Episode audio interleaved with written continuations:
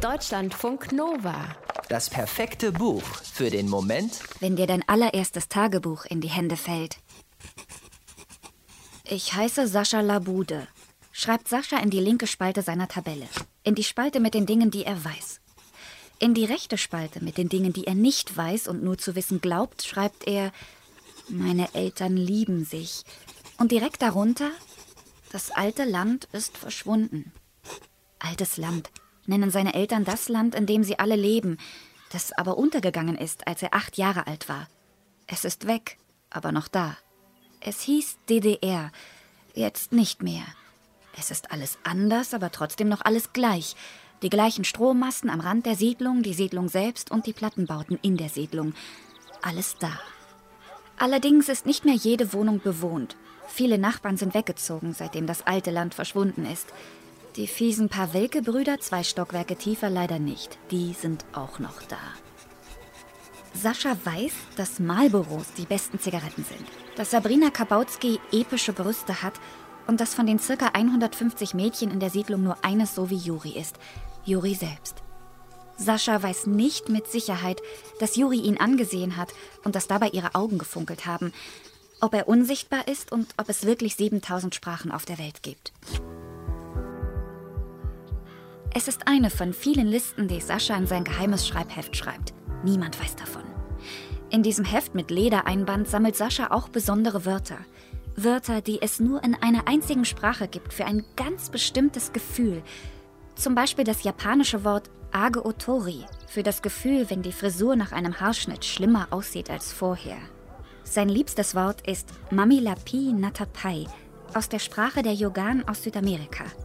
Das beschreibt den Moment, wenn sich zwei Menschen unheimlich lange angucken und beide darauf warten, dass der oder die jeweils andere sich aus der Starre löst und endlich etwas sagt. Danach sehnt sich Sascha mit Juri. Nur vom Weltraum aus ist die Erde blau, heißt der erste Roman des Journalisten Björn Stephan. Darin beschreibt Sascha Labude, wie er mit 13 Jahren den krassesten Sommer seines Lebens erlebt. Also den krassesten bis dahin. Es ist das Jahr 1994. Sascha wohnt mit seinen Eltern und seiner kleinen Schwester Nina in Kleinkrebsloh. Das sagt aber nie einer, alle sagen nur die Siedlung. Saschas Leben verläuft relativ ereignisarm, bis eines Tages ein neues Mädchen in die Siedlung zieht und in seine Klasse kommt. Dieses Mädchen heißt Juri. Und Juri ist ganz anders als alle anderen Mädchen. Sie weiß so ziemlich alles über das Weltall. Okay, fast alles. Weil Sascha aber so gut wie gar nichts über das Weltall weiß, höchstens, dass die Erde eine Kugel und keine Scheibe ist, bedeutet fast alles irgendwie doch alles. Sie weiß auch, wie die Erde vom Weltraum aussieht. Nämlich wunderschön. Dasselbe würde Sascha auch über Juri sagen. Und ein bisschen ist es so, als ob Juri Saschas Leben komplett auf den Kopf stellt. Plötzlich ist das alles andere als relativ ereignisarm. Sascha spricht zum ersten Mal offen über sein größtes Geheimnis, über das mit den besonderen Wörtern in seinem Heft. Er entdeckt zum ersten Mal ein Talent in sich, als er zum ersten Mal seinen besten Freund Sonny dabei unterstützt, zum ersten Mal wie Elton John vor Publikum ein Lied zu singen. Er spricht zum ersten Mal mit einem Irren, der gar nicht irre ist, sondern belesen und traurig, nämlich Herr Reza aus dem Iran. Und er schlägt zum ersten Mal einen Fascho, obwohl der älter, größer und stärker als Sascha ist. Aber mit Faschos diskutiert man nicht. Denen zündet man höchstens den Wartburg an. Es ist das Jahr, in dem Sascha nie sicher ist, ob Juri ihn anschmunzelt oder ausschmunzelt. Das Jahr, in dem sie genauso plötzlich verschwindet, wie sie aufgetaucht war, so als wäre sie nur mal kurz zu Besuch gewesen.